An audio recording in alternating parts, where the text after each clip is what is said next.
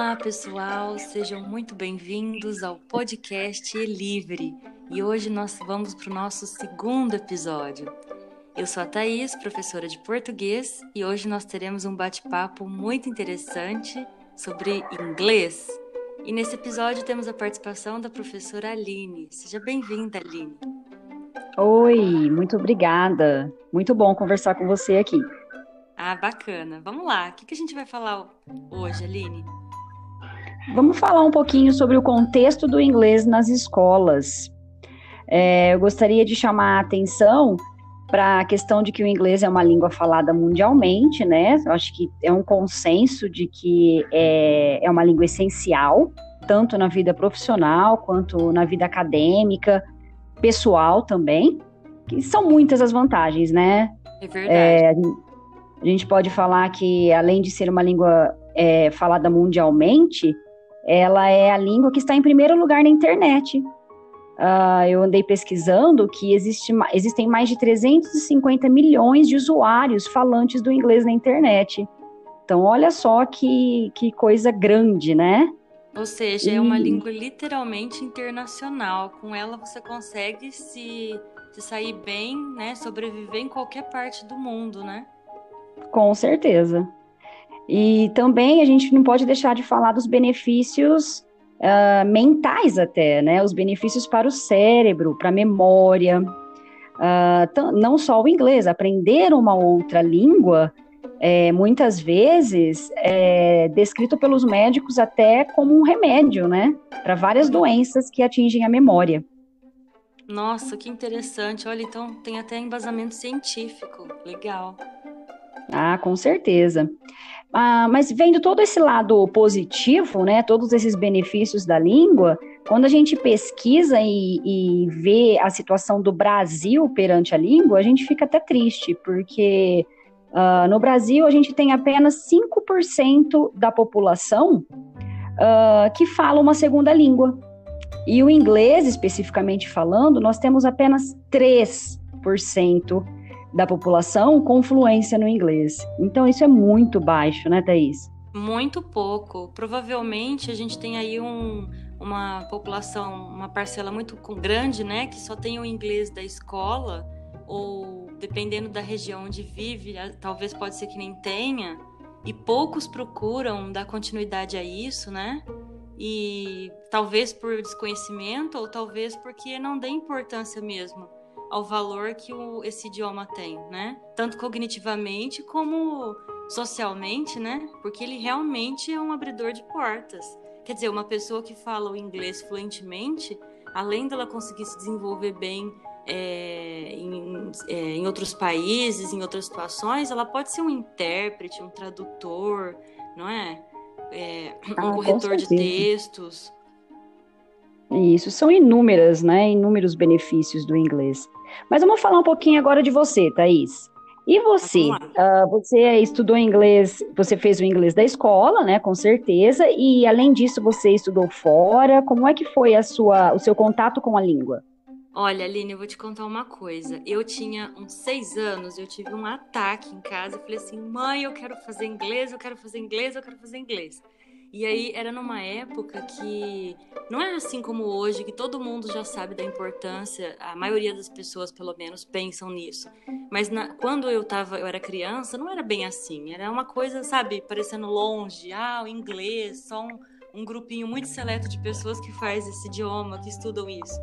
Então, eu entrei para o inglês quando eu tinha sete anos, numa escola particular, e nunca mais saí. E depois eu fazia o inglês da escola, sempre associado ao inglês externo.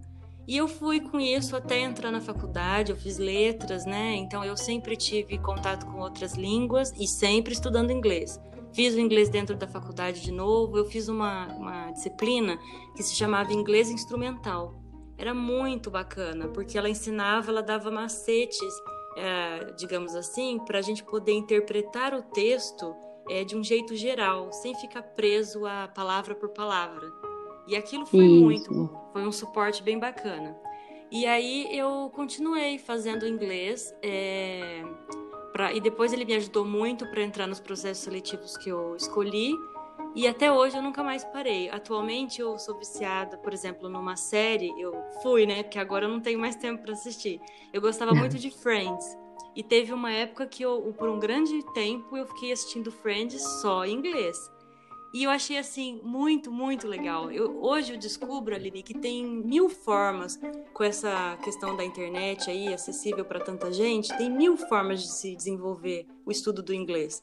Você pode assistir séries, você pode acompanhar músicas, né? Tem ah, os blogs. Certeza. Você pode ler jornal, as notícias, receber inglês. Existem aplicativos de celular. Você tem, inclusive, é, a chance de mudar o seu computador e colocar ele todo em inglês.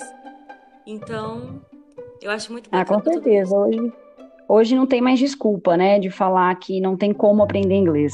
Nós temos as tecnologias aí que só agregaram pra gente na língua, né? Nossa, e hoje, assim, é sensacional. Se pensarmos algum tempo que não tinha tanta possibilidade, hoje a gente está literalmente mergulhado em outra, em outra língua. E eu acho isso demais. Então foi assim a minha relação. Ótimo. É, bom, agora eu gostaria de conversar um pouquinho é, sobre uma reclamação, vamos dizer assim, dos alunos em geral, que durante as aulas ou até ao longo dos anos da, da aprendizagem do inglês na escola, falam e dizem que é muito difícil aprender inglês, que sempre tem alguma dificuldade específica na língua e reclamam mesmo, né? Falam dessa, dessa dificuldade da língua, desse inglês de escola. E você, Thaís, o que, que você acha que seria a sua dificuldade ou a pedra no seu sapato aí da aprendizagem do inglês na escola? Olha, Aline, para citar um exemplo, eu tive dificuldade com aqueles é, false friends ou falsos cognatos, né? Que eram Isso. aquelas palavras que a gente, quando está estudando, sempre associa com a nossa língua e vernácula e a gente acha que tem uma semelhança é, lógica ali, né? Uh, por exemplo, o parents, que a gente sempre acha que é parentes, né? E na verdade ah, com certeza. pais. Uh, college, é, que a gente já vai associando, ah, é colégio, na verdade é faculdade. A library, que é a livraria, a gente fala livraria, mas não é, é biblioteca. Então, os false friends, para mim, era o que pegava no meu sapato, literalmente.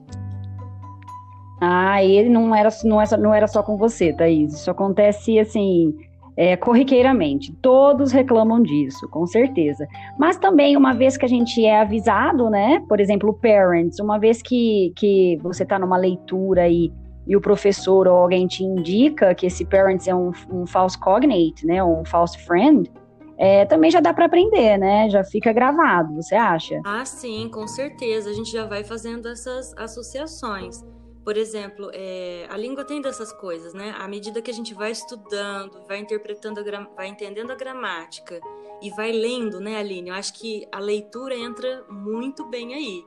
Quanto mais a gente lê, a gente vai entendendo a lógica do funcionamento da língua e dentro do contexto da oração, do parágrafo, a gente também consegue inferir na dúvida ali o significado daquele termo, né? E isso é uma, uma das coisas que o, por exemplo, o inglês instrumental me ajudou, me auxiliou muito. Então, por exemplo, se você está é, lendo um trecho lá e fala lunch, aí você fala, não, não é lanche, eu já sei que é almoço, olha o contexto aqui da, da, da oração.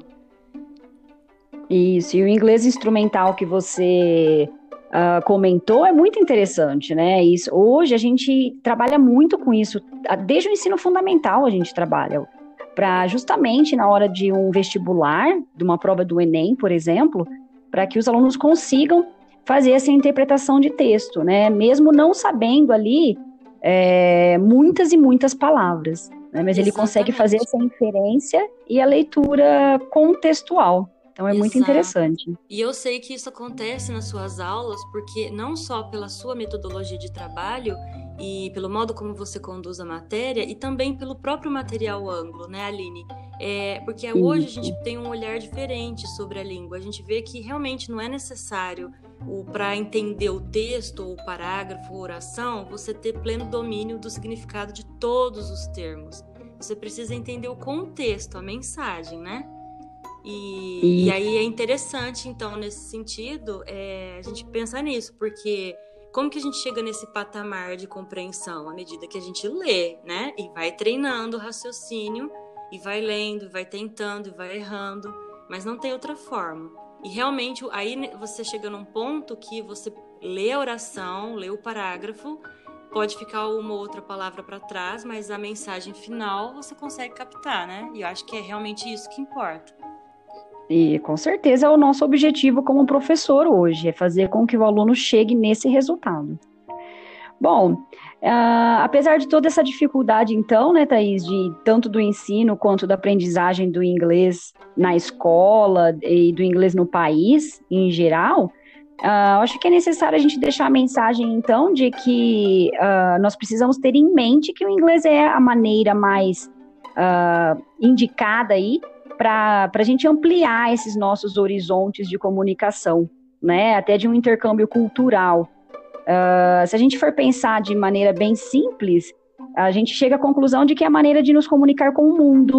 O inglês é, é ele que nos permite essa comunicação mundial, certo? Certo, com certeza. Olha, eu vou até contar uma curiosidade aqui. Eu gosto, eu atualmente eu estudo francês e eu tô assistindo muitos filmes em francês. Você acredita que na França as pessoas, quando elas recebem os. Eles recebem muitos turistas, obviamente, é, principalmente Paris, que é uma cidade internacional, vamos dizer assim.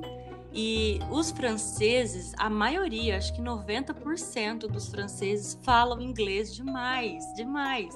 Então, os Sim. filmes, é, quando eu estou assistindo, sempre tem uma situação em que eles chegam um turista, uma pessoa de fora, e eles começam a se comunicar em inglês. Eu falo, gente, olha que interessante, o francês fala o inglês tão bem e nós brasileiros que estamos aqui, por exemplo, eu penso em, em mim, no interior de São Paulo, não é da cultura nossa ainda, essa não é unânime, né? A maioria das pessoas uhum. terem esse acesso e desenvolver e se comunicar em inglês. Ainda como você falou, é 5% da população, é muito pouco. Muito, muito pouco mesmo, infelizmente.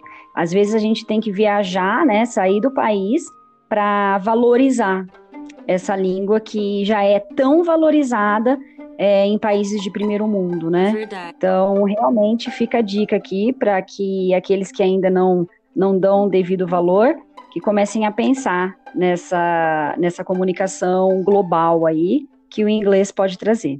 Aí, pessoal, fica a dica, hein? Inglês é uma coisa sensacional, vale muito a pena desenvolver e eu tenho absoluta convicção de que realmente uma pessoa que aprende o idioma e o desenvolve e está é, sempre treinando, praticando, porque o cérebro também tem dessas coisas, né? A gente precisa praticar, senão esquece. É, não é tempo perdido de forma alguma, só enriquece a sua vida em vários sentidos. Com certeza. Sempre lembrando também que, além do inglês, outras línguas, uma segunda língua é, é, muito interessante, né? A gente comentou muito do inglês, porque o inglês é a língua mundial, mas a questão de aprender uma outra língua é, já nos beneficia, né? Beneficia o nosso cérebro. Então, nós precisamos ter isso em mente. Faz muito bem. Sem dúvida. Bom, então é isso. Acho que a gente já pode se despedir por aqui. Que tal a gente se despedir em francês? Ah, em francês o tchauzinho é au, revoir. Au revoir. bye bye. See you soon, Thaís. Tchau. See you soon. Thank you. Peace.